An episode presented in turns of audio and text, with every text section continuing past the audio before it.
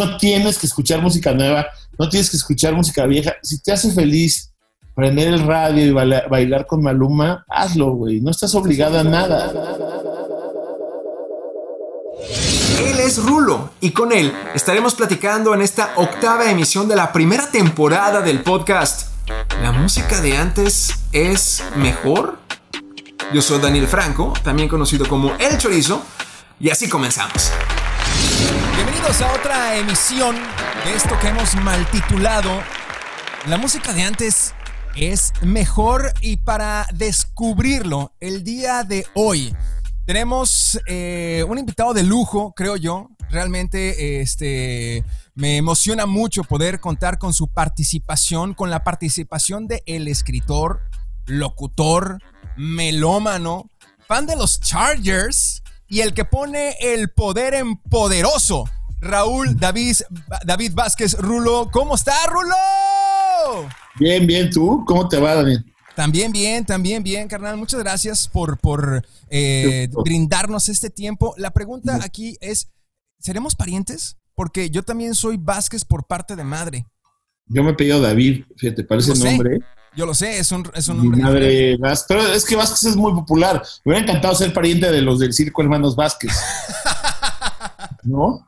Sí, sí deberíamos de. Bueno, aunque ya ahorita no creo que el negocio vaya tan bien, pero en su momento, pues sí hubiera estado chido por ahí decir, hey. Bueno, ahorita ningún negocio va bien más que Amazon. Nada más, Amazon, nada más, nada más son los que están hablando de esto. ¿Cómo tienen esta cuarentena? Eh, eh, ¿El puesto de tacos de chamorro sigue operando normalmente? No, pues, no era un puesto, era un restaurante. Es un restaurante. Pero, miren, una buena noche vendemos el 5% de lo que vendíamos antes. Y en una mala el 1%, entonces está, está muy difícil. Eh, hemos aguantado eh, pagando salarios de los meseros, pero pues el salario no es, no es este la principal entrada, ¿no? Son las propinas. Entonces, pues todos estamos ahí esperando que, que se vaya el bicho y poder seguir trabajando. Eh, digo, aunque a marchas forzadas, creo yo, pero bueno, se está empezando a abrir la economía. Entiendo que eh, hoy, primero de junio, que estamos grabando este podcast, es el primer día de la nueva normalidad en, México. Pues sí, pero es, que es muy confuso cómo lo han comunicado, porque eh, hoy, hoy, hoy decía un vocero de, la Oficina de, Estadísticas de la Ciudad de México que la tendencia que habíamos visto en los últimos días de casos de hospital que iban en descenso, ya, ya se frenó y otra vez van en ascenso, ¿no? Entonces, la gente entiende el regreso a la nueva normalidad, que significa en realidad que solo tres o cuatro tipos de actividades vuelvan a la normalidad con condiciones muy específicas, horarios escalonados, etcétera, y, y, la gente entiende que ya puede salir aquí a echar desmadre, ¿no? O lo que sea. Entonces, este, creo, que está mal comunicado. O sea, yo, siento que, el gobierno ha comunicado bien unas cosas, pero esta en particular creo que está mal. Pero lo que pasa es que aquí la tendencia, como allá, con, Trump y, el resto es claro. o todo lo hacen bien o, todo lo hacen mal. Y la verdad es que no es ninguna de las dos cosas. Lo que pasa es que estamos volviendo bien tontos, o sea, bien, bien como de dos células en el cerebro, ¿no? La que está bien y la que está mal. así, la verdad. La verdad es... cabrón porque también, por ejemplo, eh, una cosa, claro, es lo que está diciendo eh, eh, el gobierno federal, ¿no? Y otra cosa es lo que está también haciendo, cuando menos acá en Texas, el gobierno estatal. Y encima de eso también están las decisiones que están tomando cada una de las, de, las alcaldías, pues. la alcaldía de Dallas ha estado, eh, ha estado muy participativa en cuanto a la comunicación y a, tratar de realmente educar a la ciudadanía acerca de lo que se tiene que hacer. Lo mismo por acá en la ciudad de Forward, que es donde estamos nosotros. Eh, eh, creo que Abbott también de alguna manera parece que lo está haciendo bien. Pero bueno, Trump llega y hace un desmadre, güey. Entonces, por ese lado es, es, es realmente complicado que en una situación tan, tan eh, grave como es una pandemia, no existan eh, los, eh, la comunicación, no fluya de la manera correcta entre los mandos, pues, a final de cuentas. Y lo que pasa es que también, o sea, parecería que aquí y allá, ¿eh? por un lado, si hay una intención de cuidar la salud de las personas, ¿no? Y que no colapsen los sistemas hospitalarios, pero también también este, está, todo el mundo está muy preocupado por la economía. Entonces, esa danza, ese balance, está enloquecedor para todos, para el gobierno, para la gente, para los hospitales, para todo el mundo, para la iniciativa privada. Claro. Sí, sí, no, vamos a tener que eh, adaptarnos a, sí, la llamada nueva normalidad, que también no creo que dure mucho, porque bueno, a mí me daba risa pensar que estábamos viviendo la nueva normalidad de la gente que sobrevivió la, última pandemia de la gripe española, pues. O sea, estábamos nosotros en esa nueva normalidad que, realmente no nos exigía ningún tipo de eh, cuidado en cuanto a, al acercamiento con uno con el otro, digo, o, me, quedó muy, muy claro. ¿Pero de, qué, ¿Pero de qué enfermedad dices? O sea, lo que Bueno, sí, de, lo que fue la, última pandemia de la eh, gripe española. ¿La gripe española? La... Sí, la, española, la de 1819. Esa, esa, del, del, del, del, siglo pasado. Pues pero, esa ya está, esa ya está, este, pues que esa ya medio hay cura, o sea, ¿no? Claro, claro, sí es cierto, es cierto. También, también todo, todo va a cambiar el día que haya cura. O sea, el H1N1, en cuanto descubrieron que había una medicina que lo podía detener, pues cambió todo, si no, o sea, quizá qué secuelas hubiera tenido. Lo que pasa es que ahí fue rápido el, el Temiflu o Tamiflu, o como se llama. Oh, sí, sí, sí, sí, sí, sí, sí. Eso de alguna manera. Se descubrió muy rápido. Ayudó, de alguna manera ayudó. ¿Cuándo, ¿Cuándo vas a continuar con otra temporada de la Edad Media? ¿O ya no hay chance? Pues es que ahorita estoy muy dedicado a Poderoso. Eh, solo me da tiempo eso. Y sí. Pero bueno, adentrémonos en el tema, mi queridísimo Rulo. ¿La música de antes es mejor? ¿Por qué es antes? Es que, es que antes puede ser la semana pasada, 5 años, 10, 15, 20, 30, 40, 50. Vaya. La, de Mozart, la de Beethoven, ¿mejor para quién? O sea, es que es una pregunta puedo contestar cualquier cosa. O sea, me, encantaría que fueras más específico. Ok. Hablaba, hablaba con mis otros eh, eh, invitados y, creo que el que lo detalló un poquito más preciso fue eh, Gerardo Pacheco, un trovador, el Patch. él, él habla de que una de las razones por las cuales creemos que la música de antes es mejor es por la nostalgia que tiene imprimida esta música. Esa sería realmente la única razón para considerar que la música de antes, y a lo mejor eh, pienso... ¿Pero qué es antes? ¿Qué es ah, antes? 2001, la música disco, el hip hop de los 90, este, Beethoven, o sea, ¿qué es antes? Sin duda alguna, eh, escuchamos ese comentario más que nada, a lo mejor directamente en nuestros padres, ¿no? Y a lo mejor ya nosotros también lo empezamos a decir. Este, eh, en, ahora que vemos a las generaciones, no sé, de, de J Balvin o, de Bad Bunny, digo, por, por mencionar algunos casos, pero a final de cuentas, eh, tenemos, tendemos a decir, no, la música de antes es mejor. ¿Y será pues nada más por la nostalgia? Yo no, yo, yo, yo creo que más bien es, es, es, un comentario que, que, surge de la ignorancia. Es que, insisto, ¿qué es antes? A lo mejor puedes decir, la música que yo escuchaba a los 15 años es mejor que la que tú escuchas a, tus 15 años. Quizá eso todavía, ¿no? Okay. Pero comparar una con otra. Pues es que antes es un concepto muy abierto. Muy ambiguo. Muy abstracto. Muy, muy ambiguo, muy abstracto.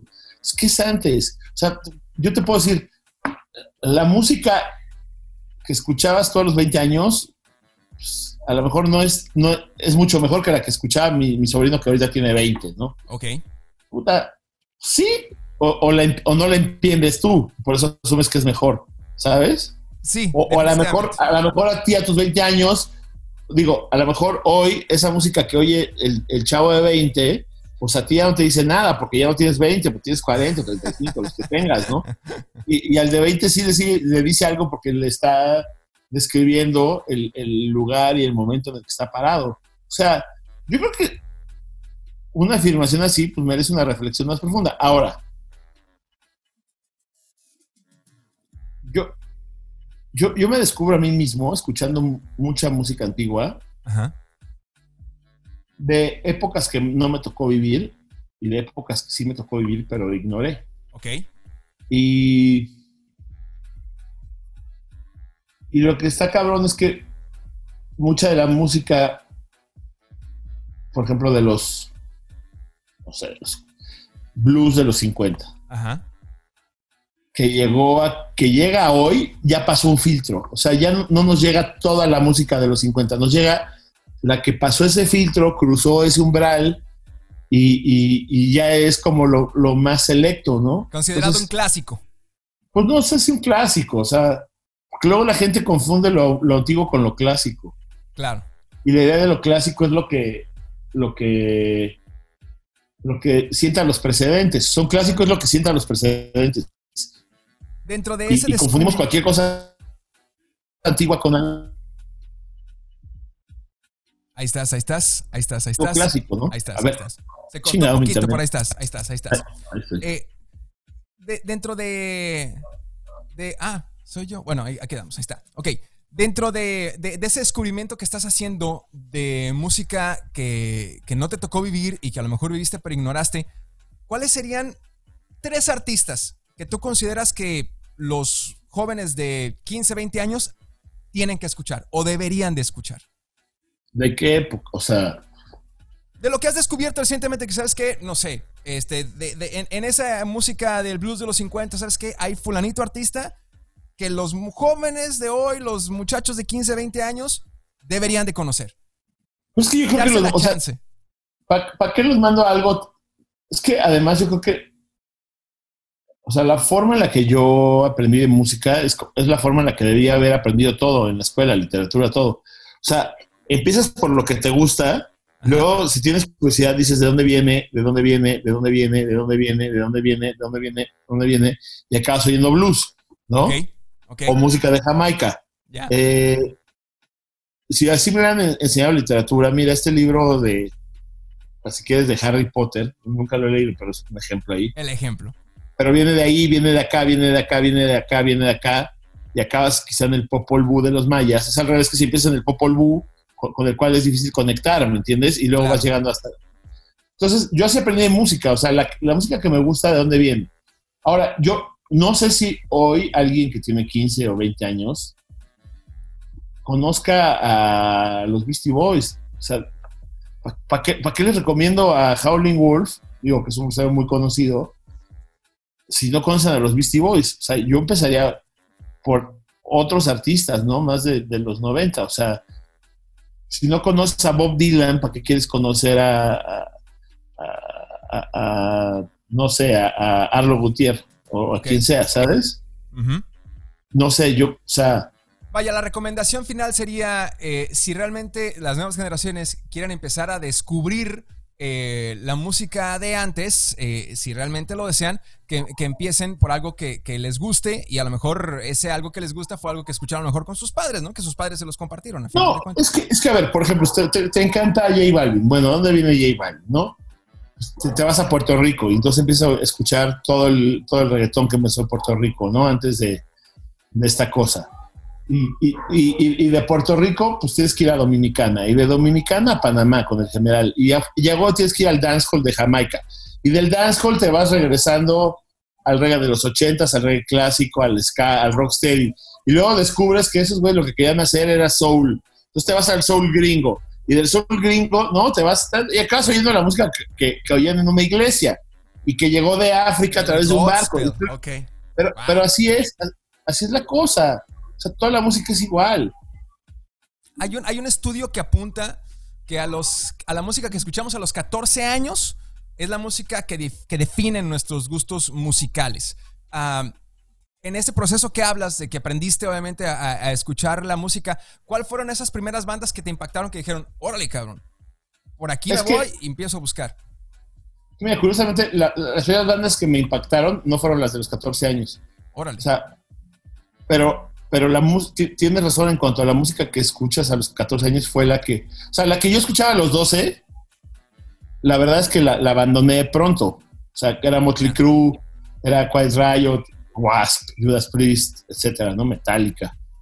La que empecé a escuchar a los 14 fue Ron DMC, luego salió el disco de los Beastie Boys, eh, y al mismo tiempo New Order, The Cure. Yo vivía en Tijuana, entonces oíamos la radio de San Diego y por ahí nos llegaba toda esta música por la 91X, eh, New Order, The Cure, eh, los Pixies, YouTube, eh, los Talking Heads y el hip hop, sigue siendo la música que más me gusta. O sea, sí marcó mi gusto, o sea, muy, muy, muy cañón.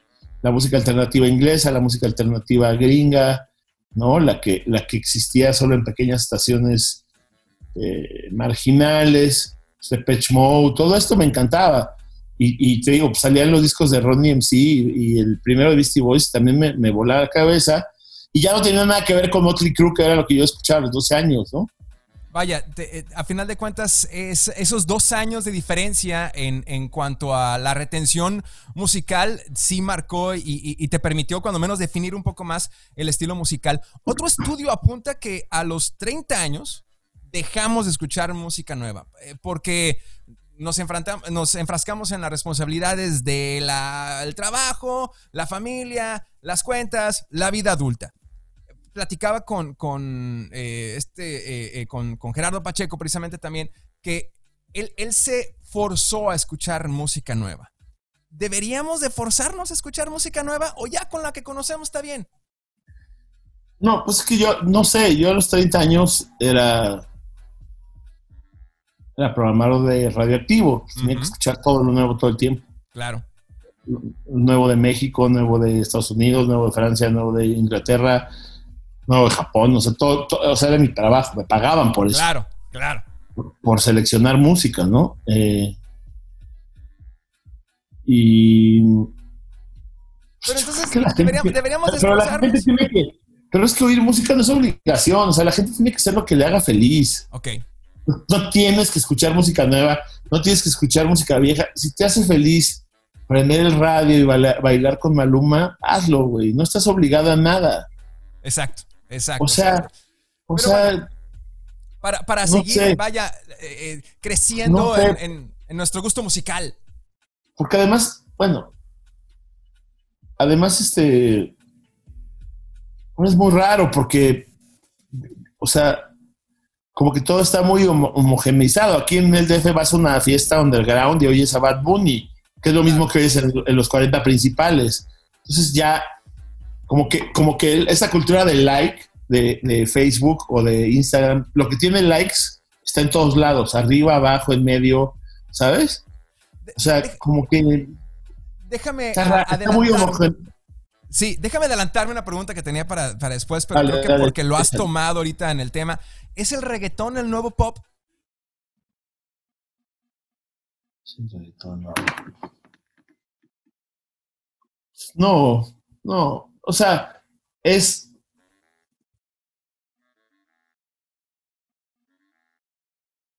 Yo creo que el reggaetón es como la nueva música disco, en realidad. O sea, si, si, estás empeñado en hacer un, un comparativo, e, es decir, obviamente hay mil diferencias entre la música disco y el reggaetón. Por supuesto. Pero creo que ocupan un lugar similar entre la cultura popular, es decir, el reggaetón, como la música disco, empezaron como fenómenos underground, ¿no? Sí. Fenómenos que, molestaron a la gente que oía rock. Ajá. Eh, fenómenos que le dan voz a sectores marginales, ¿no? La música disco a los gays, a los negros. El reggaetón, el reggaetón yo creo que en México se ha hecho muy popular porque a diferencia del rock de los güeros, ¿no? El reggaetón eh, se vuelve un punto de referencia para pues, todos los morenos, ¿no? Todo, que hay en México, o sea, y es, y es muy válido y es muy chingón que, que, tomen esa música como, como su bandera. O sea, la cultura del hip hop no llegó a México, o sea, llegó con Control Machete y con Cartel de Santa, pero son cosas muy aisladas. Cuando globalmente era la cultura predominante en, el imaginario juvenil, ¿no? En México en México hay graffiti en todos lados y desde que yo era chico hay breakdancers, hasta en, hasta en la tele, ¿no? En el canal 2 salían breakdancers. Pero la música nunca, del hip hop nunca llegó, porque pues el, el, lenguaje de algún modo era... La pues, barrera. es difícil. A mí me cuesta, yo hablo inglés bastante bien, creo. Leo mucho en inglés y no, no entiendo todas las letras del hip hop, o sea, para nada. Y yo creo que entonces el reggaetón, pues, fue como lo que abrió las llaves de esa cultura, de esa estética, porque son muy, o sea, es muy parecido cómo vive Drake que cómo vive J Balvin. ¿Estás de acuerdo? Sí, en la actualidad, claro, claro, claro. De lo que cantan, o sea, no, no es que sean iguales, pero hay igual otra vez muchas coincidencias. Entonces yo creo que el, el, el, el, el reggaetón en ese, en ese, sentido es como un poco como la música disco, ¿no? Tiene mucha presencia en el mainstream, en, dentro del pop, y lo rige y lo cambia y obliga a artistas a moverse para allá. O sea, acuérdate que cuando salió la música disco, Kiss hizo una rola disco, los Rolling Stones hicieron rolas disco, ¿no? Entonces, y fueron un igual el reggaetón, está, empujando al, al, al, pop y al rock a otros lugares y al mismo tiempo coincide con que el rock se está haciendo chiquito y que es poco relevante, ¿no? La verdad, ya hace, hace más de 10 años no surgió una banda de rock capaz de encabezar festivales, al menos de este lado del mundo. En Europa están los estos 1975, son medio rock, o sea, como es que ya también que es el rock, ¿no? Pero bueno, pensando en, los lugares comunes del rock, este, las guitarras, la ¿no? la predominancia de la guitarra eláctrica. Contestatario. Pues, pues, es que, híjole, ¿qué tiene de contestatario Kiss, por ejemplo? Nada. Bueno, ok, ok, buen punto. pero es, como la rebeldía, pues. A lo mejor no contestatario, pero sí la rebeldía. La rebeldía. Pero es, una, Pero es una rebeldía muy muy mercantil, ¿no? O sea, muy, empaquetada, ah, muy, claro, claro, muy, en función de las multinacionales, no sé. Pero bueno, hace 10 años, no, o sea, Coachella no tiene headliner un grupo que haya formado, que se haya formado, que haya surgido en los últimos 10 años. El más chavo que ha tenido de headliner es Tame Pala, que ah, no es un grupo de rock, es un proyecto solitario de un señor que hace música en su cuarto. ¿No? Sí, sí, más su, proceso es más parecido al de un artista de, música electrónica que de un grupo de rock. La verdad. Sí. Porque agarra, él toca la guitarra, los amplía, pone una batería, los amplía, canta, los amplía. Pues así hace música James Blake. O sea, la forma es como de música electrónica. Luego en vivo ya invito a otros músicos y medio te puede sonar a rock. A banda. A banda. Pero pero pues él, es el más chavo encabezando festivales y Temi Pala salió hace 12, 13, 14 años, ¿no? Y, sí, y ahora con el ejemplo que pones... Eh, eh, Entonces el rock está chiquitito. Y algo así... Eh, no, no, se, no se encabeza de repente también en cuestión de, sí, festivales como Coachella, pero tampoco en, en, eventos deportivos masivos como el Super Bowl. También hace, hace ¿cuándo, ¿cuál fue el último rock, digo, participó que eh, Bruce, Bruce, Springsteen, creo que fue el último rockero que estuvo sobre la tarima. Sí, pero, pero, pero, eso, pero, pero ese es otro, ese es otro mercado, lo que llaman legacy, legacy acts. Ok. O sea, son, Bruce Springsteen tiene que cuarenta y tantos años grabando, si no es que 50, o sea, ah, no manches. Ok, a ver. O sea, entonces, lo que tú me estás diciendo es que el rock es una cosa de hace 50 años. Y no es. No, no, definitivamente no, pero, pero, al ejemplo que estabas dando al respecto, ¿no? Y, y, que bueno, que no ha pasado que, tengamos una hegemonía rockera como la hegemonía eh, reggaetonera que estamos viviendo ahorita, pues. Pero... pero va a volver, pero, a ver, yo te pregunto, ¿tú crees que va a volver el rock? ¿Va, va, va a volver a ser hegemónico? ¿Va...? Yo honestamente lo dudo. Yo también. Yo también, digo, ya, ya han pasado.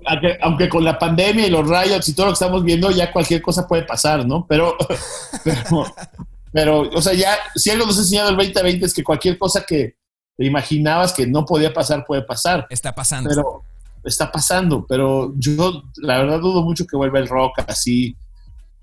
O sea, a ese lugar eh, eh, privilegiado y siendo el rey, a final de cuentas, de, de la música como tal, pues. Sí, quizá, o sea, yo creo que también las redes sociales tuvieron que ver. O sea, sí. las redes sociales, o sea, es que generan este efecto como de o súper existes o no existes.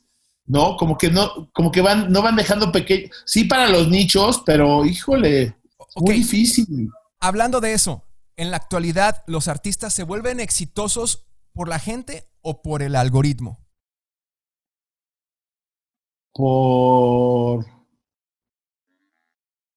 ¿El algoritmo impone la moda? ¿El algoritmo impone la moda? Pues es que el algoritmo lo controla una plataforma y, la, y las disqueras siguen teniendo injerencia en las plataformas y, los, y hay artistas muy talentosos. tampoco es que haya un millón de personas que canten mejor que Ariana Grande. O sea, ¿no? Ok, ok. Pero entonces... Pero los algoritmos, pero sabes que yo creo que más bien los algoritmos contribuyen a que la cosa se, se vuelva más homogeneizada, ¿sabes? ¿Más pareja? porque, ajá, porque lo que el algoritmo lo que hace es, ah, ok, te gusta este, este, artista, pues te van cuatro iguales, ¿no? Claro. Y entonces todo el mundo le acaba gustando lo mismo. Híjole. Sí, sí, que, que, eso también... Tú tienes, tú tienes toda la historia de la música en tu teléfono, toda. Claro, claro, claro. Todo mundo, todo mundo.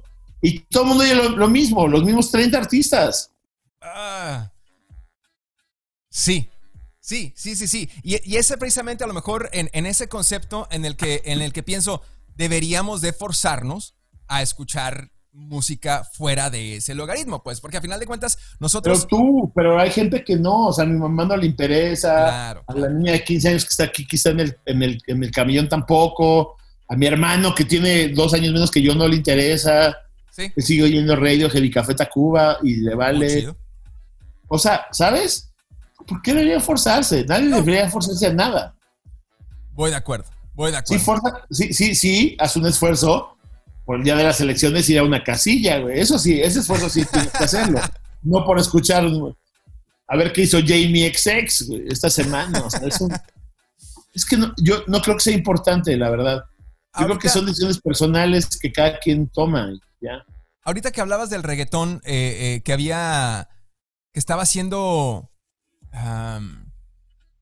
enojar a los rockeros, vaya. Vino a, mi mente recordar un poquito la comparación. Yo hacía la comparación de que el, el reggaetón, en una gran mayoría de la gente, ha recogido esa etiqueta de ser música naca que, antes tenía la música regional mexicana. ¿Qué, tiene que pasar para que dejemos de etiquetar a la música como naca o fresa? Pues, pues tenemos que dejar de ser clasistas. O sea, si la gente dice que esa música es naca, es porque tiene un arraigo en, los estratos, eh, no necesariamente, o sea, tiene mucho arraigo en, en, la base de la pirámide económica, aunque también en la, en la punta tiene muchos fans. O sea, yo en las fiestas más fresas que he ido en mi vida, hay reggaetón y hay banda. Sí. O sea, ¿sabes? Sí. Y seguro lo que oye Carlos Slim. O sea, a mí que no me vengan. es la neta, pues ¿qué va a oír? ¿Qué va a oír? ¿Tú qué quieres que oiga Azcárraga? Eh, este Radio No, sí, Azcárraga, claro, no, sí, Azcárraga segurito, segurito. Así que quieres que llega, que llega Carlos Slim con sus hijos. Miren el nuevo disco de Leifex Twin. No, no. O sea, o sea, la gente más rica y la gente más más humilde, escucha lo mismo. Sí. Esa es mi experiencia.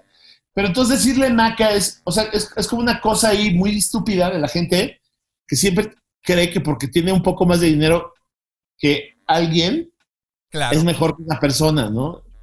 Está muy cabrón eso. Necesitamos entonces evitar, eh, obviamente, caer en el clasismo. Cambiando un pues poquito. sí. Sí, Sí, digo, porque si no vamos a seguir con esa idea estúpida, pero cambiando... Pero es que además, es que además la gente te dice, güey, es que usan puras máquinas para hacer la música. ¿Y qué creen que es la guitarra eléctrica? O sea... Hablando de eso, hablando de eso. ¿Por qué? Bueno, ¿crees que, ¿crees que los músicos de ahora, hablando de, de esa guitarra eléctrica, de esa tecnología, ¿crees que los músicos de ahora la tienen más fácil por los adelantos tecnológicos para crear música? Pues es que, es que desde Picasso está la idea circulando que el arte son tomar decisiones. O sea, el arte está, el arte se forma a través de decisiones que tú vas tomando. Más allá de tu habilidad técnica, que también es importante sin duda. Eh, entonces quizá la tecnología ah, facilita el tomar decisiones, ¿sabes? Y te, brinda la posibilidad de tomar decisiones más, más, que de otro modo quizás no, no tendrías herramientas para tomar, ¿sabes? Entonces, claro, la tecnología, como en todos los ámbitos, o sea, como yo si me compro una freidora de aire, voy a cocinar mejor que con mi sartén, ¿me entiendes? Por, por, tenerla más fácil, estos músicos tienen la obligación de ser más exitosos. No, No, no, no, pues que además el éxito es como una cosa. O sea, ¿cuál es la medida del éxito? ¿Los likes? La popularidad, eh, la- la- la- la- las presentaciones que tengas, el- la gente que Pero va a tus conciertos. Pues ahí siempre lo inevitable es, es este. Pensar en, en- en- en los Sex Pistols o en Velvet Underground. O sea, los Sex Pistols dieron un concierto en Manchester para 40 personas y como 36 hicieron bandas, ¿no? Oh, Después de ese concierto. ok. O Velvet Underground nunca tuvo un disco de platino. Sin embargo, ¿cuántas, cuántos miles, ¿cuántas miles de bandas, son miles, no están claramente Influenciadas. influenciadas por Velvet Underground? Entonces, ¿cómo mides el éxito? Claro, claro, ¿No? claro. Ah, el uso de estas tecnologías hacen que la música de hoy sea de mejor calidad. A, a- a mí me cuesta.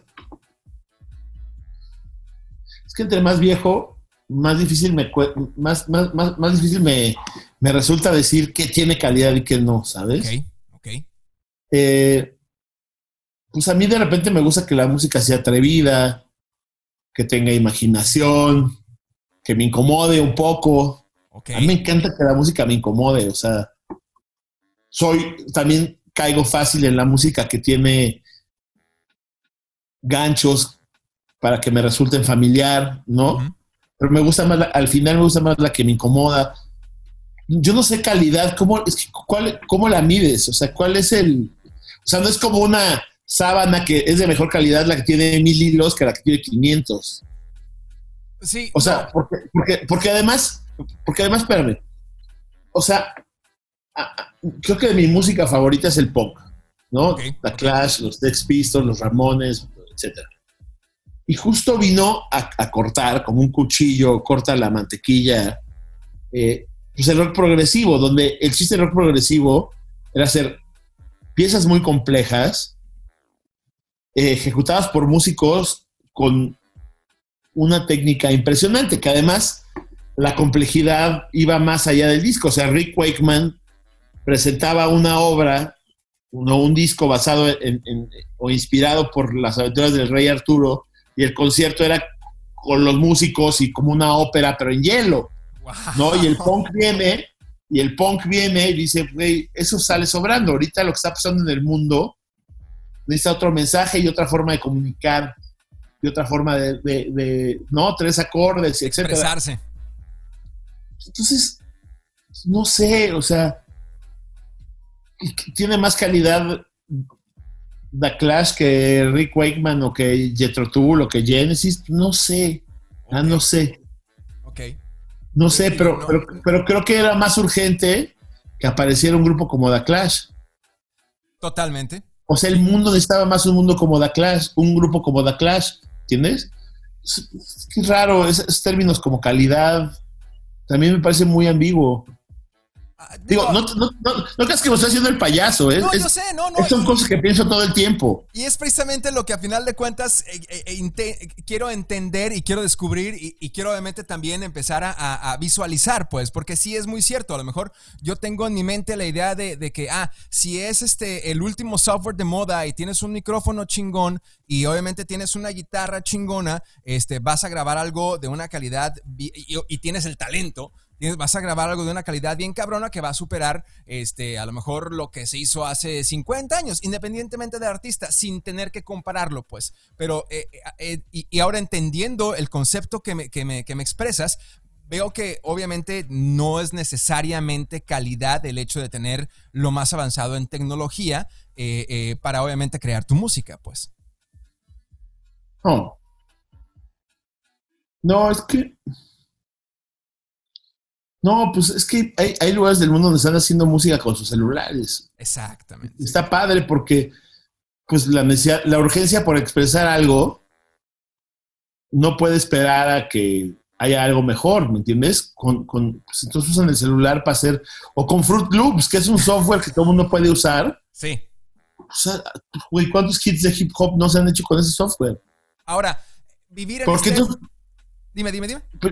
Yo creo que lo más importante es lo que tú tengas que decir, que sea relevante.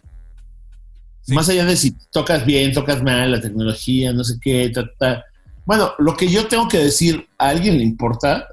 ¿Alguien conecta con él o no? Claro.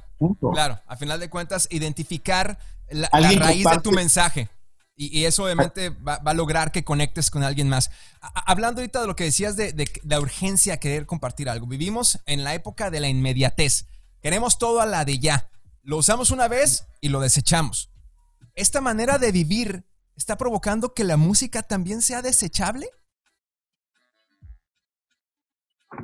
No sé. O sea, música desechable ha habido siempre. Desde los 50, 60, 70, siempre, ha habido música. Yo por desechable entiendo música que pasa al olvido rápidamente. Sí. ¿No? Ok, va, sí. O sea, antier estaba oyendo la canción de Bauer, que una época tuvo una omnipresencia, ¿te acuerdas? Sí.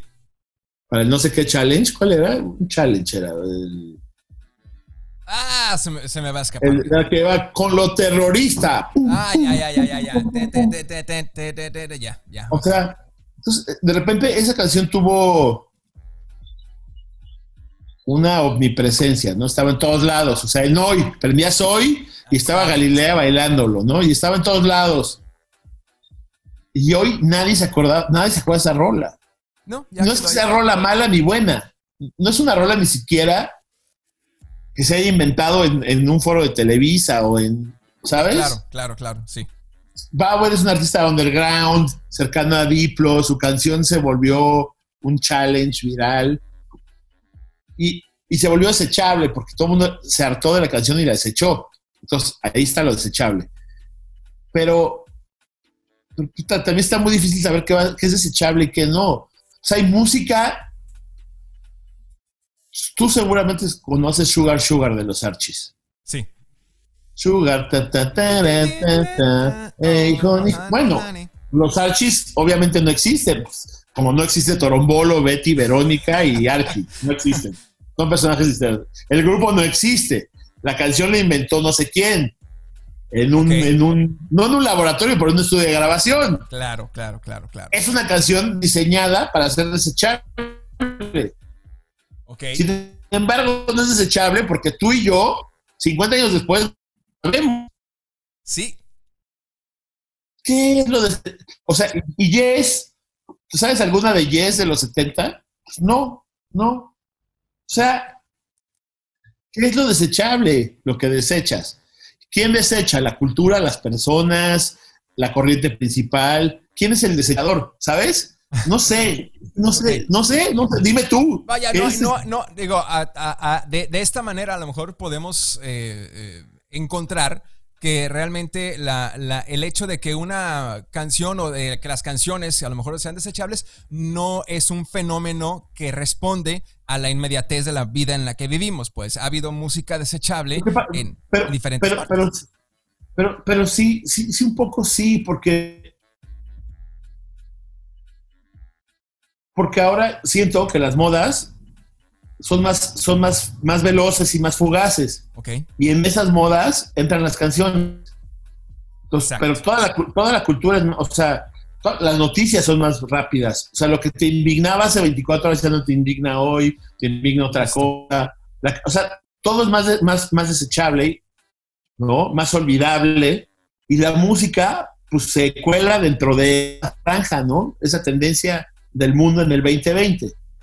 Pero todo es más luchable, o sea, no nada más la música. Sí, claro, claro, claro, claro. Y, los porque de alguna manera creo que los artistas también han terminado eh, adaptándose a este proceso en, los, en los modelos de, liberación de, sencillos. Sacan un sencillo este, ahorita y si en un mes, dos y medio meses no les sirve, saca el otro. O, cuando menos, si, si, no se esperan a eso, pues ya lo tienen programado, pues. Pues sí. Sí, sí, sí, sí. Y, y aspira para que mucha gente lo consuma muy rápido y, deje dinero, ¿no? Ahora, e, este tiempo de cuarentena en el que muchos artistas hicieron introspección, y esto eh, lo platicabas tú recientemente en Poderoso, creo que con Rey Pila, si mal no recuerdo, eh, que tuvieron, que tuvieron, ¿tú crees que va a provocar ese tiempo de introspección, provocar una oleada de buena música para el año que viene?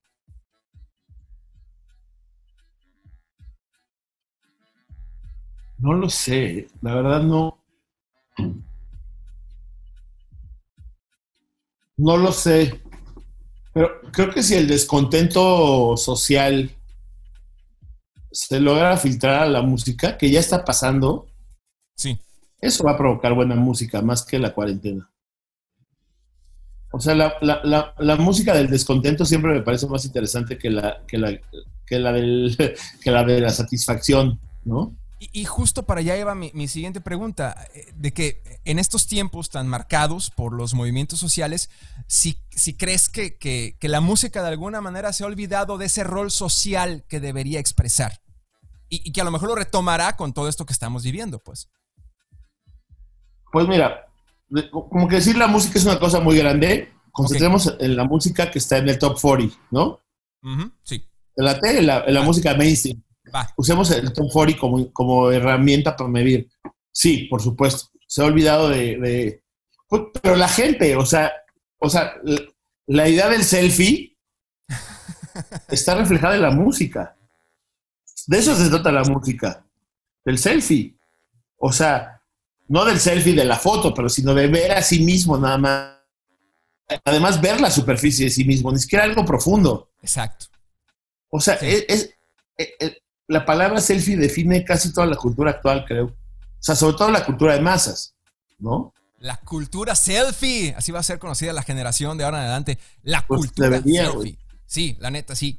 Déjame, déjame apartar un poquito de la cuestión musical y, déjame eh, extraer un poquito de tu opinión al respecto de, la radio. Creo que la radio en general eh, se está enfrentando, obviamente, a, a muchos cambios eh, la, radio hablada le está ganando terreno a la radio musical. ¿Crees que estamos viendo un resurgimiento de la AM, pero en FM? Pues que aquí en el DF la radio hablada, pues no sé, a mí me tocó desde que quitaron radioactivo en 2004. Claro.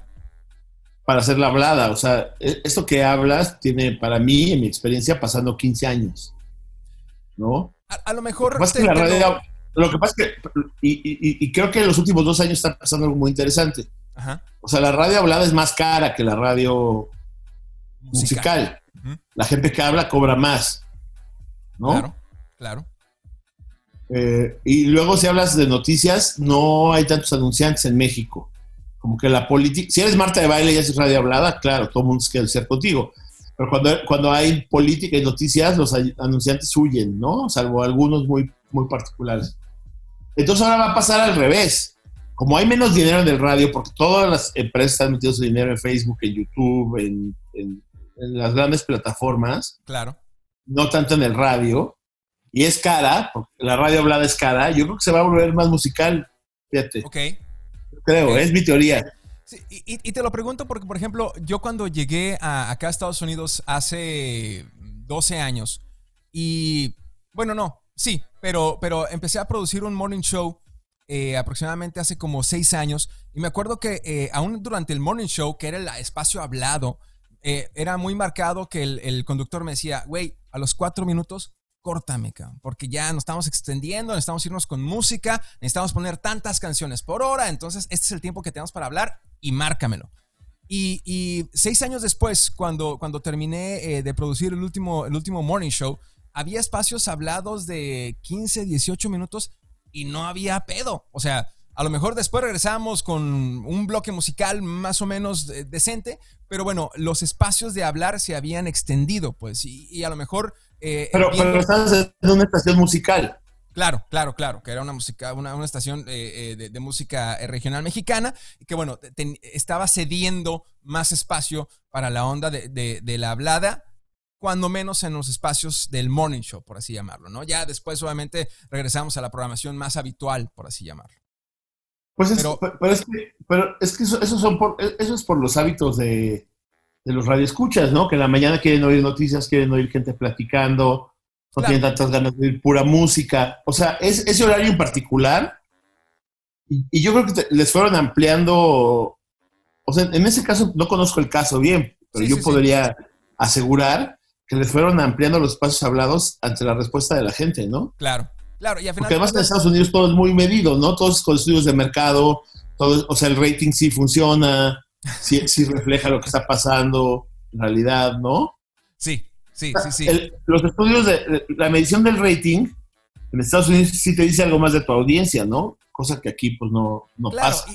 Y, terminamos entendiendo también que, bueno, eh, la gente está acudiendo a los servicios de streaming a escuchar la canción eh, que les gusta en el momento que quieren y a la hora que quieren y, que ya no era necesario o no es necesario tener que estar esperando en la radio hasta que salga la canción que te gusta, güey. Pero entonces quieren obviamente ellos eh, tener este, esta, eh, este contenido que, reemplace esa opción que tenían de escuchar la música o la canción que querían en el momento que querían, ¿no? Pero, pero hablando de los, de los locutores, los locutores, creo yo, fueron los, los influencers originales. Pero ahora con tantos influencers, sobre todo en redes sociales, ¿dónde queda la labor del locutor? ¿Cuál es la labor del, locutor? ¿Cuál crees tú que es, esa eh, dirección que, tiene ahora la voz en, en una radio? Pues yo creo que la, labor de, o sea, hablando en general de todos los locutores, sin importar en dónde trabajen o trabajemos, pues la, labor del locutor es hacer compañía, ¿no? Es la primera. Eh, y luego se divide entre los que buscan entretener e informar y luego los que buscamos las dos cosas, ¿no? Eh, pero, pero lo principal, o sea, y ahora en, la pandemia me he dado más cuenta por lo que nos escribe la gente, sí noto que la compañía que brinda la voz de un locutor, porque además, y eso siempre he estado seguro de que en el radio es así, eh, como, que la persona que está detrás del micrófono y el radio escucha, eh, nos, prestamos para cierta horizontalidad. Es decir, el que está en la tele sí está por encima de su público y, los que hacemos radio, y tú, lo sabes, estamos como al nivel del público. Claro. Como que nos pasa lo mismo que al público. Eh, tenemos experiencias parecidas a las de nuestro público, ¿sabes? como que la radio, y la radio crea es unas relaciones ahí como muy estrechas, como que, como que cuando alguien está en el radio y lo has escuchado durante un rato, como que dejas que entre en tu cotidianidad, en tu casa, como una persona que está... Y el de la tele te exige que lo estés viendo, o sea, lo estás viendo en la tele, es el de la tele, ¿no? Es el de la tele, sí. Sí, sí, y, y lo de YouTube, lo del o sea, a mí pregunta de, medios viejos, yo de medios nuevos. Sí, no, claro. los, los youtubers creo que es punto aparte, pues. Yo no, es que no, no sé si estén mal o bien. Sé que hay unos muy irresponsables. Sí. Sé que hay unos que están ávidos por atención. O sea, no por su chamba, lo que tengan que compartir o reflexionar sobre uno, sobre, están ávidos de que los volteen a ver.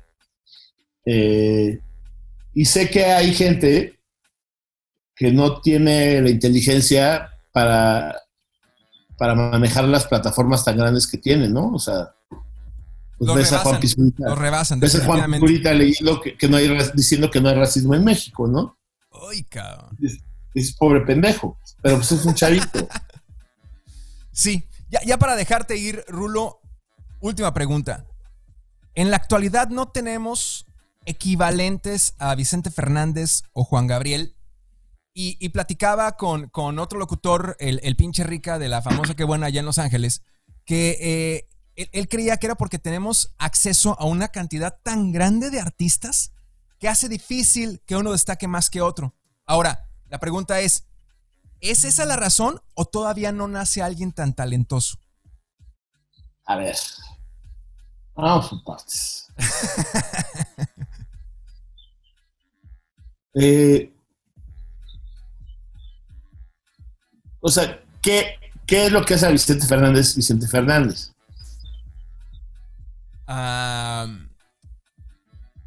Creo que eh, en, su momento fue un referente a la música regional, a, la música de mariachi. Eh, recogió una herencia, por así llamarla, musical de José Alfredo Jiménez. Y el... el Pero la- como, como intérprete, y José Alfredo es, es compositor. Claro, claro, claro, ok, sí, definitivamente. Como tal, sí, por, por eso digo, o sea, a lo mejor, Ma- y, y- y- y lo digo porque en su momento eh, fue muy fue criticado Vicente Fernández porque decían que era una copia de José Alfredo Jiménez, ¿no? Pero, pero bueno, ahora Vicente Fernández es Vicente Fernández y, y a raíz de, de- de su trayectoria, de, de la maquinaria que había detrás de él con, no sé, las películas, los mejores compositores, los, este, eh, los mejores mariachis, obviamente creo que lo cobijaron para llegar a ser lo que es hoy, pues. Pues, Yo, yo, yo no sé Ok. si en 30 años no vamos a hablar de Alejandro Fernández igual que hoy estamos hablando de Vicente Fernández. Yo no O sea, creo. Pues yo no sé, Ok. yo no, no sé, pero... O sea, porque, porque, porque lo... ¿Sabes qué pasa? Que cuando tenemos los mitos frente a nosotros, renegamos de ellos, ¿no? Claro. Hasta que, hasta que ya son mitos. Ah, no, sí es un mito. Ahora, Juan Gabriel se cuesta aparte porque él es un... O sea, aparte que era un performer fuera de serie, era un compositor fuera de serie. Claro. O sea, Juan Gabriel sí, pues no va a haber otro, pero ni aquí ni en China. O sea, Ese sí, ¿Sabes? ya no lo tendremos. no, no creo. No. Pero. Pero pues tampoco hubo un. No sé ni quién es popular hoy en día, pero. Ah, no, no, no sé si, si comparándolo Pues con. tampoco, hubo, tampoco hubo un Lola Reggae en los 80, ¿sabes? Un güey que se peleara con la policía, que hiciera canciones románticas, que, que fuera medio cósmico, medio locochón, pero te llenara el foro sol, y que al mismo tiempo conecta con millones de personas, pero es un güey raro y borracho, ¿sabes? O sea, Ok, ok, ok, ok. tampoco hay ciertos personajes de estos tiempos en aquellos. O sea, ahora, también los mitos se hacían de manera diferente en aquellos tiempos. Ahora no hay siempre en domingo, cabrón. Exactamente. O sea, no hay un medio que todo mundo vea, que, que- que sea como o sea, ese monopolio que era siempre en domingo, para bien y para mal, Sí, sí. sobre todo para mal, pero también tenía algunas virtudes interesantes, ya no existe. Entonces, para construir mitos como Vicente Fernández, sí, un- un- un- un- el impulso de un siempre en domingo pues era fundamental. También Juan Gabriel, pero Juan Gabriel, yo creo que se cuesta aparte, porque tiene un, para mí, tiene un talento que no tiene nada que ver con el de Vicente Fernández, o sea, nada. O sea, Vicente Fernández es un muy buen intérprete, hizo muchas cosas, pero yo no veo que su hijo no vaya a ser igual de importante. Yo, Wow. Wow. yo no lo veo. O sea, ahora, no, no es música que conozca perfectamente, ¿eh? Pero digo, de alguna manera somos, eh, eh, la, la- la consumimos, eh, como tú lo acabas de mencionar hace rato, en cualquier fiesta a la que vayas terminan tocando eh, reggaetón y música regional mexicana, entonces terminamos consumiéndola y creo que es interesante saber de alguna manera quién podría ser considerado a futuro un, un mito tan grande como los que tenemos en este momento. Ya, ya para dejarte ir, Rulo, ya, este, muchas gracias de verdad por esta, esta, este No tiempo que me estás regalando. Este, te- te quiero, te quiero poner un reto. Dígame. ¿Cuántos likes necesita tener este podcast para que un día nos invites a Poderoso a saludar a la conbolliza? Este. ¿Cómo, cómo vas a medir los, los likes? Pues eh, digamos, si está en, eh, en los likes que logremos en, en, no sé, en YouTube, los likes que logremos en YouTube. Eh, tengo que hablarlo con el chat. Ok, ok, me lat, me lat, me lat, me lat. Pero es que no, no sé cuántos, no sé cuántos likes tienen habitualmente estos podcasts. Sé Ni sincero idea, y ni dilo. idea. Es, es, e- esta es una, es la primera edición de esta temporada de, de podcast, es mi primer podcast, entonces, este, sí, no, ni idea. Hace ratito estaba platicando con eh, Cristina. Pues mil. Con- ¿Cuántos? Con, mil. Con mil. Mil. Ok, ok, mil. Entonces, mil podcast, mil podcast, mil likes mil likes. para eh, este eh, que un día de estos nos invite eh, Rulo y el Cha a saludar a la conbolliza allá a Poderoso. Muchísimas gracias, Rulo, de verdad, por este tiempo. No, a ti, a ti por invitarme. Qué interesante. Qué bueno, qué bueno que te gustó. Te mando un abrazo bien grande y estamos al pendiente. Un abrazo. Igualmente, cuídate mucho. Gracias. Te da muy bien. Suerte, Daniel. Igualmente, hasta luego. Nos vemos, bye. Gracias por acompañarnos en esta octava emisión de la primera temporada del podcast. ¿La música de antes es mejor? En nuestra próxima y última emisión de esta temporada estaremos platicando con María León. Y esto es un adelanto de lo que nos dijo. Mucha gente empezó a decir que el reggaetón era machista, no misógino. Y lo que yo siento es que se creó esta apertura de lo que se hablaba a nivel sensual, a nivel sexual, a nivel deseo, pero vista del o sea, vista desde el punto de vista, de la redundancia, de los hombres. ¿Qué pasa si existiéramos más mujeres eh, autoras ¿no? dentro de este género? Donde la mujer decide si quiere estar arriba, cómo le gusta, con quién le gusta, y crea esta descripción gráfica que sucede en el urbano de los hombres, pero desde el punto de vista femenino. Entonces a lo mejor se podría crear este balance, porque realmente la tendencia no es maltratar a las mujeres a través de las canciones, es exponer un punto sexual que está bien, ¿no? se nota también en, cómo se baila, en cómo se generan como esta necesidad de recrear el contacto a través de la música, que es muy sensual y muy sexual. Pero en el, en el disco último que dice que es inquebrantable, vienen un par de canciones que tocan, tienen tintes urbanos, una de ellas en especial que se llama Locos, que habla de esta perspectiva desde el punto de vista de la mujer también.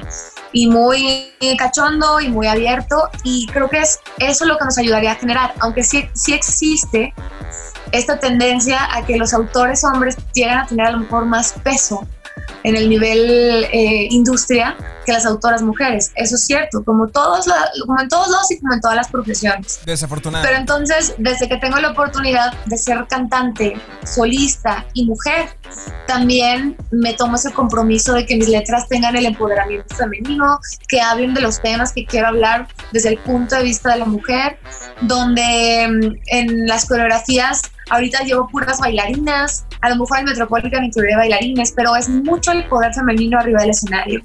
Y ese es un compromiso que me tomo muy en serio y que también va a ser parte de todo este disco que estoy componiendo en julio. Yo soy Daniel Franco, también conocido como El Chorizo, y nos escuchamos en la próxima. Ah, y no se olviden de darle like, suscribirse, campanita y todas esas cosas maravillosas que ustedes hacen.